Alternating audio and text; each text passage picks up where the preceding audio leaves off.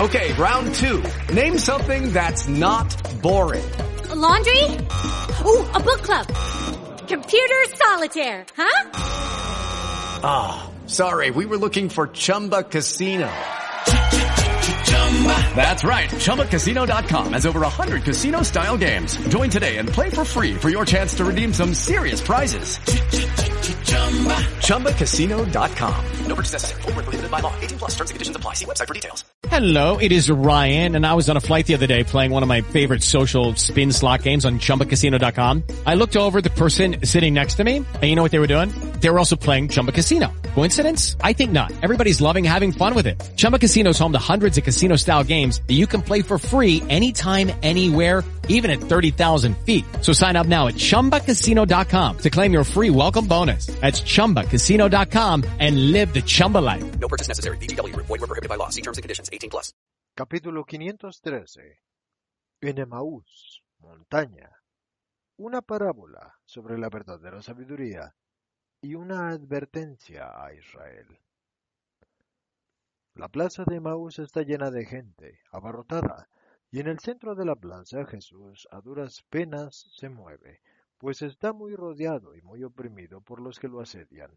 Jesús está entre el hijo del arquisinagogo y el otro discípulo alrededor, con la hipotética intención de protegerlo, y los apóstoles y los discípulos, entre estos y aquellos, propensos a introducirse por todas partes como lagartijas entre la maraña de un tupido matorral, y muchos niños. Es maravilloso el atractivo que ejercía Jesús sobre los pequeñuelos. Jamás hay un lugar donde conocido o desconocido no se vea inmediatamente rodeado por los niños, felices de pegarse a sus vestiduras, y más aún felices si él los roza con la mano, haciéndoles una caricia llena de amor, aunque al mismo tiempo hable severamente a los adultos, felicísimos si se sienta en un asiento, o en un murete, o en una piedra, o en un tronco derribado, o incluso en la hierba. Entonces, teniéndolo a su altura, pueden abrazarlo y apoyar la cabecita en su hombro o en sus rodillas e introducirse por debajo del manto para hallarse dentro del círculo de sus brazos, como pollitos que hubieran encontrado la más amorosa y protectora de las defensas. Y siempre Jesús los defiende de los desafueros de los adultos y del imperfecto respeto de estos hacia Él. Un respeto que, ausente por muchos y más serios motivos, quiere mostrarse celoso, alejando los pequeñuelos del Maestro. También ahora lo que habitualmente dice Jesús resuena para la defensa de sus pequeños amigos. Déjenlos porque no molestan. No son ciertamente los niños los que causan las molestias y el dolor. Y Jesús se agacha hacia ellos con una sonrisa resplandeciente que los rejuvenece, siendo así que le da casi el aspecto de un hermano mayor suyo, benigno y cómplice de algunos de sus inocentes pasatiempos, y susurra Estén en la calma y estén muy callados, y así no los van a echar, y vamos a estar juntos todavía otro rato. ¿Y nos cuentas una parábola bonita? dice el más audaz. Sí, toda para ustedes, pero luego hablaré a sus padres, y escuchen todos, porque lo que sirve para los pequeños también sirve para los hombres. Un hombre un día fue convocado por un gran rey que le dijo He sabido que eres merecedor de un premio porque eres sabio y honras tu ciudad con el trabajo y la ciencia. Ahora bien, no te voy a dar una cosa, sino que te voy a conducir a la sala de mis tesoros, de forma que elegirás lo que quieras y yo te lo daré. Así, juzgaré también si eres como la fama que te describe. Y contemporáneamente, el rey, acercándose a la terraza que rodeaba su atrio, echó una mirada a la plaza que estaba delante del palacio real y vio pasar a un niñito vestido pobremente. Era un niño que ciertamente pertenecía a una familia pobrísima, y quizás era huérfano o también mendigo, y se volvió hacia sus criados y les dijo, Id a donde ese niño y traédmelo. Y los criados fueron y volvieron con el niño, que temblaba por estar en la presencia del rey. A pesar de que los dignatarios de la corte le decían, inclínate y saluda, y di, honor y gloria a ti, mi rey, doblo mi rodilla ante ti, poderoso, al que la tierra exalta como el ser mayor que ningún otro. El niño no quería inclinarse ni decir esas palabras, y los dignatarios, escandalizados, le daban fuertes meneos y decían, Oh, rey, este niño paleto y sucio es un oprobio en tu morada. Permite que lo echemos de aquí y que le pongamos en medio de la calle. Si anhelas tener a tu lado a un niño, iremos a buscártelo entre los ricos de la ciudad, si es que estás cansado de los nuestros, y te lo traeremos. Pero no este paleto, que no sabe ni siquiera saludar. El hombre rico y sabio, que antes se había humillado con cien reverencias serviles y profundas, como hallándose ante el altar, dijo, Tus dignatarios tienen razón, por la majestad de tu corona debes impedir que no se te tribute a tu sagrada persona el homenaje que le corresponde. Y diciendo estas palabras, se postraba otra vez hasta besar el pie del rey. Pero el rey dijo, No, quiero tener a este niño conmigo. Y no solo eso, sino que quiero conducirlo a él también a la habitación de mis tesoros para que elija lo que quiera y yo se lo daré. ¿Acaso no me es concedido por el hecho de ser rey hacer feliz a un pobre niño? ¿No es acaso súbdito mío, como todos ustedes? ¿Acaso tiene la culpa de ser infeliz? No. Viva Dios que, al menos una vez, quiero hacerlo feliz. Ven, niño, y no tengas miedo de mí. Y le tendió la mano, y el niño la tomó con sencillez, y le dio en ella un beso espontáneo. Y el rey sonrió.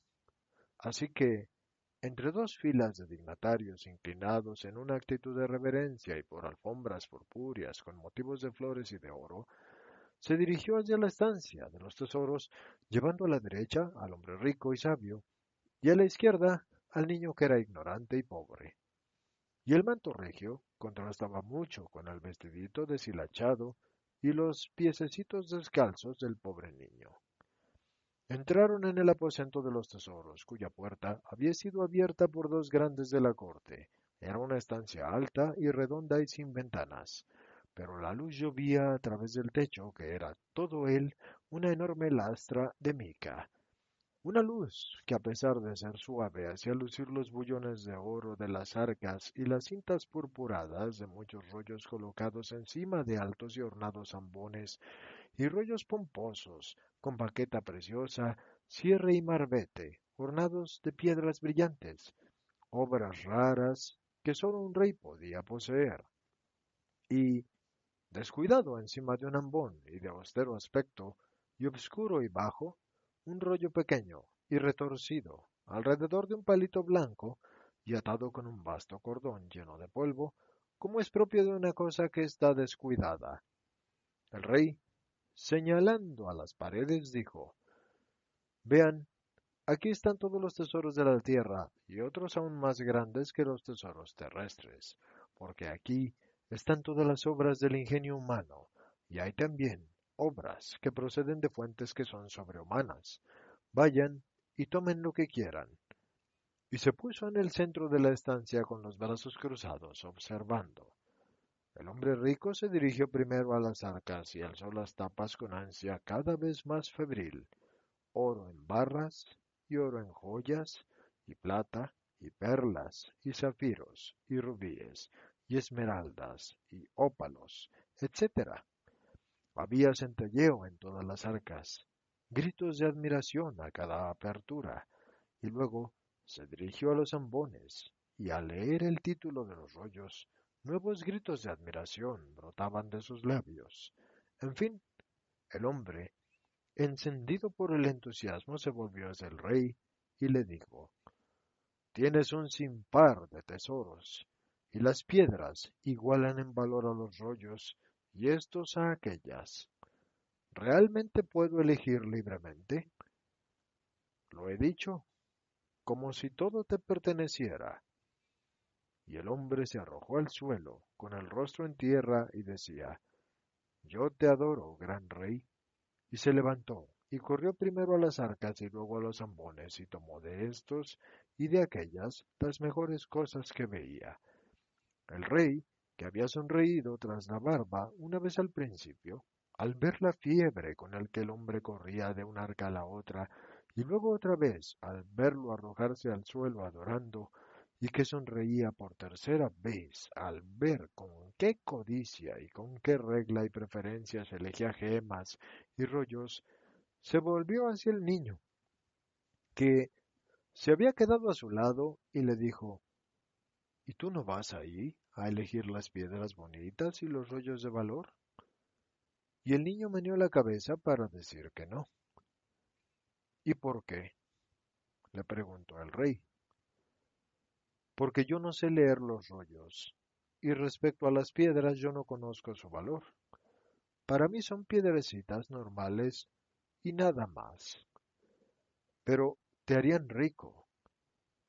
Yo no tengo padre, ni tampoco madre, ni hermanos. ¿De qué me serviría ir a mi refugio con un tesoro en mi pecho? Pero podrías comprarte con ello una casa. Seguiría viviendo en ella solo vestidos. Seguiría teniendo frío porque falta el amor de mis padres. Alimentos. No podría saciarme con los besos de mi madre, ni comprarlos a ningún precio. Maestros y aprender a leer. Eso sí me gustaría más, pero ¿y qué leer? Las obras de los poetas, de los filósofos, de los sabios, y las palabras antiguas y las historias de los pueblos son cosas útiles, vanas o pasadas. Eso no merece la pena. ¡Qué niño más estúpido! exclamó el hombre que ya tenía los brazos cargados de rollos y el cinturón y la túnica en la delantera hinchados de gemas. Y el rey sonrió una vez más tras la barba y tomando al niño en los brazos lo llevó a las arcas y hundiendo la mano en las perlas y en los rubíes y en los topacios y en las amatistas y haciendo caer todo esto como la lluvia llena de los brillos, lo incitó a que cogiera. No, rey, no quiero. Yo quisiera otra cosa. Y el rey lo llevó a los ambones y leyó las estrofas de los poetas y los episodios de los héroes y las descripciones de los países. Leer es más bonito, pero no es eso lo que yo querría. ¿Y entonces qué? Habla, y yo te lo daré, niño. No creo, rey, que tú puedas hacerlo a pesar de tu poder, porque no es nada de aquí abajo. Ah, ¿quieres obras no terrestres? Mira. Entonces, aquí están las obras dictadas por Dios a sus siervos, escucha. Y leyó páginas inspiradas. Esto es mucho más bonito, pero para entenderlo hay que saber primero bien el lenguaje de Dios. ¿No hay un libro que lo enseñe y que nos haga comprender qué es Dios? Y el rey hizo un gesto de estupor, y se cortó su sonrisa, pero apretó contra su corazón al niño. El hombre, por el contrario, se rió burlonamente y dijo, Ni los mayores sabios saben lo que es Dios. ¿Y tú, Niño ignorante, ¿quieres saberlo? Si quieres hacerte rico con eso. Y el rey lo miró severo, mientras el niño respondió, Yo no busco riquezas, busco amor. Y un día me dijeron que Dios es amor. Y el rey lo llevó al ambón del austero aspecto, donde estaba el pequeño rollo atado con una cuerdecita y empolvado. Lo tomó, lo desenrolló y leyó las primeras líneas. El que sea pequeño, venga a mí, y yo, Dios, le enseñaré la ciencia del amor. En este libro está contenida, y yo. Esto es lo que quiero, y conoceré a Dios, y teniéndolo a Él, lo tendré todo. Dame este rollo, rey, y seré feliz. Pero si no tiene valor en dinero, ese niño es realmente estúpido. No sabe leer y coge un libro. No sabe y no se quiere instruir. Es pobre. y no coge tesoros. Yo me esforzaré en poseer el amor, y este libro me lo enseñará. Bendito seas, oh Rey, porque me das algo de lo que yo ya puedo no sentirme ni huérfano ni pobre. Al menos adóralo, como he hecho yo, si crees que ahora, por él, eres feliz. Yo no adoro al hombre, sino a Dios, que lo ha hecho tan bueno. Este niño es el verdadero sabio de mi reino. Oh hombre, que usurpas la fama de sabio, el orgullo y la codicia te han embriagado hasta el punto de que has sustituido la adoración a Dios por la adoración a la criatura. Y eso por el hecho de que la criatura te daba piedras y obras humanas. Y no has pensado que tienes las gemas, y yo las he tenido porque Dios las ha creado. Y tienes los rollos raros, donde está el pensamiento del hombre, porque Dios ha dado al hombre el intelecto. Este pequeño, que tiene hambre y frío, y que está solo, y que ha sufrido el azote de todos los dolores, y que estaría disculpado y sería disculpable si se embriagara con la vista de las riquezas, pues mira, sabe dar a Dios un justo gracias por haber hecho bueno mi corazón, y solo busca la única cosa necesaria, amar a Dios, conocer el amor para tener las verdaderas riquezas aquí y después. Hombre, yo he prometido que te daría lo que eligieras y la palabra del rey es sagrada. Vete, pues, con tus piedras y tus rollos, y piedrecitas multicolores, y paja de humano y pensamiento, y vive temblando por los ladrones y las polillas, los primeros enemigos de las gemas, y las segundas enemigas de los pergaminos, y deslúmbrate con los vanos resplandores de esas lascas. Desazónate con el sabor dulzón de la ciencia humana, que es solo sabor pero no alimento. Márchate, pues. Este niño se quedará a mi lado, y juntos nos esforzaremos en leer este libro que es amor, o sea, Dios. Y no veremos brillos vanos de frías gemas ni tampoco el sabor de la paja dulzona de las obras humanas del saber, no. Los fuegos del Espíritu Eterno nos darán, ya desde aquí, el éxtasis del paraíso, y poseeremos la sabiduría más fortalecedora que el vino y más alimenticia que la miel. Ven, niño, a ti se ha dada la sabiduría, pues te ha mostrado su rostro, para que la anhelaras como esposa verás. Y expulsado el hombre, tomó consigo el niño, y lo instruyó en la divina sabiduría para que fuera en la tierra un justo y un rey digno de la sagrada unción, y un ciudadano del reino de Dios después de la vida. Esta es la parábola prometida a los niños y propuesta a los adultos. ¿Se acuerdan de lo que dice Baruch?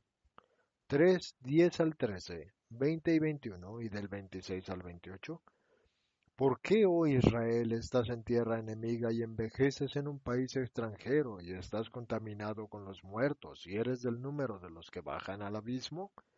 Y responde, porque has abandonado la fuente de la sabiduría, y si hubieras caminado por el camino de Dios, habrías vivido en paz y para siempre. Escuchen ustedes que demasiado frecuentemente se quejan, porque en sobremanera la patria ya no es nuestra, sino del dominador de estar exiliados a pesar de vivir en la patria, se quejan de esto y no saben que respecto a lo que les espera en el futuro esto es como una gota de posca respecto al cáliz inebrativo que se da a los condenados y que ustedes lo saben es amargo como ninguna otra bebida. El pueblo de Dios sufre porque ha abandonado la sabiduría y cómo puede poseer prudencia y fuerza e inteligencia ¿Y cómo puede siquiera saber dónde se hallan para poder saber consiguientemente las cosas menores si ustedes ya no beben en las fuentes de la sabiduría? Su reino no es de esta tierra, sino que es la misericordia de Dios la que concede su fuente. Ella está en Dios y es Dios mismo, y Dios abre su seno para que descienda a ustedes. Y bien, ¿Acaso ahora Israel, que tiene o ha tenido y cree tener todavía con la necia soberbia de los despilfarradores que han derrochado y que se creen todavía ricos y creyéndose tales, exigen atenciones y en realidad recogen solamente compasión o burla? Israel, que tiene o ha tenido riquezas, conquistas, honores, ¿posee ya el único verdadero tesoro? No, y pierde también los otros, porque el que pierde la sabiduría pierde la capacidad de ser grande. De error en error va el que no conoce la sabiduría, e Israel conoce muchas cosas, incluso demasiadas, pero ya no conoce la sabiduría. Bien dice Baruch, los jóvenes de este pueblo vieron la luz y habitaron en la tierra, pero no saben el camino de la sabiduría y no conocen sus senderos, y sus hijos no la han recibido, y ella se ha alejado, y se ha alejado de ellos, y los hijos no la han recibido. Proféticas palabras. Yo soy la sabiduría que les habla. Las tres cuartas partes de Israel no me acogen, y la sabiduría se aleja, y se alejará aún más y lo dejará solo. ¿Y qué harán entonces los que se creen gigantes y por tanto capaces de forzar al Señor a ayudarlos y a servirlos? ¿Gigantes útiles a Dios para fundar su reino? No. Yo con Baruch les digo esto. Para fundar el reino verdadero de Dios, Dios no elegirá a estos soberbios y los dejará perecer en su necedad fuera de sus senderos, porque para subir al cielo con el espíritu y comprender las lecciones de la sabiduría, se necesita un espíritu humilde, obediente y sobre todo un espíritu que sea todo amor, ya que la sabiduría habla su lenguaje, o sea que habla el lenguaje del amor. Pues es amor. Para conocer sus senderos se requiere una mirada clara y humilde, y libre de la ternaria concupiscencia. Para poseer la sabiduría hay que comprarla con las monedas vivas que son las virtudes. Esto no lo tenía Israel, y yo he venido a explicar la sabiduría y a guiarlas por su camino, y a sembrar en los corazones de ustedes las virtudes, porque yo todo lo conozco y todo lo sé.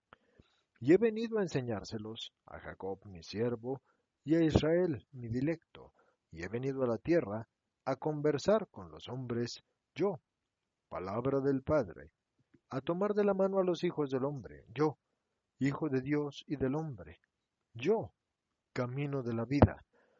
He venido para introducirlos en la estancia de los tesoros eternos, yo, a quien todo le ha sido dado por el Padre mío.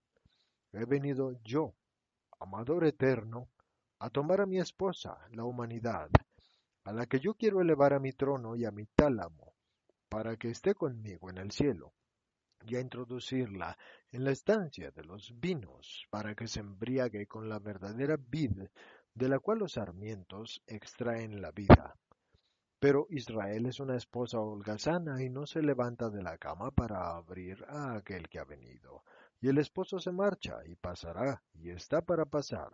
Después Israel lo va a buscar en vano y encontrará no la misericordia ni la caridad de su Salvador, sino más bien los carros de guerra de los dominadores, y será aplastado y soltará la soberbia y la vida después de haber querido aplastar incluso a la misericordiosa voluntad de Dios. Oh Israel, Israel que pierdes la verdadera vida por conservar una falaz ilusión de poder. Oh Israel, que crees salvarte y quieres salvarte por caminos que no son de sabiduría y que te pierdes vendiéndote a la mentira y al delito. Náufrago Israel, que no te aferras al fuerte cable lanzado para tu salvación, sino a los despojos de tu quebrantado y pretérito, y la tempestad te lleva a otro lugar, a alta mar, en un mar aterrador y sin luz. Oh Israel, ¿de qué te vale salvar tu vida o presumir de salvarla durante una hora, un año, un decenio, dos o tres decenios, a costa de un delito, y luego perecer eternamente? La vida, la gloria, el poder, ¿qué son? Burbuja de agua sucia en la superficie de un aguasal usado por los lavanderos, iridiscente no porque esté hecho de gemas, sino por la grasienta suciedad que con el nitro se hincha para formar bolas vacías destinadas a estallar sin que nada quede, aparte de un círculo en el agua limosa y cargada de los sudores humanos. Una sola cosa es necesaria, oh Israel, poseer la sabiduría a costa incluso de la propia vida, porque la vida no es la cosa más preciosa, y más vale perder cien vidas que perder la propia alma.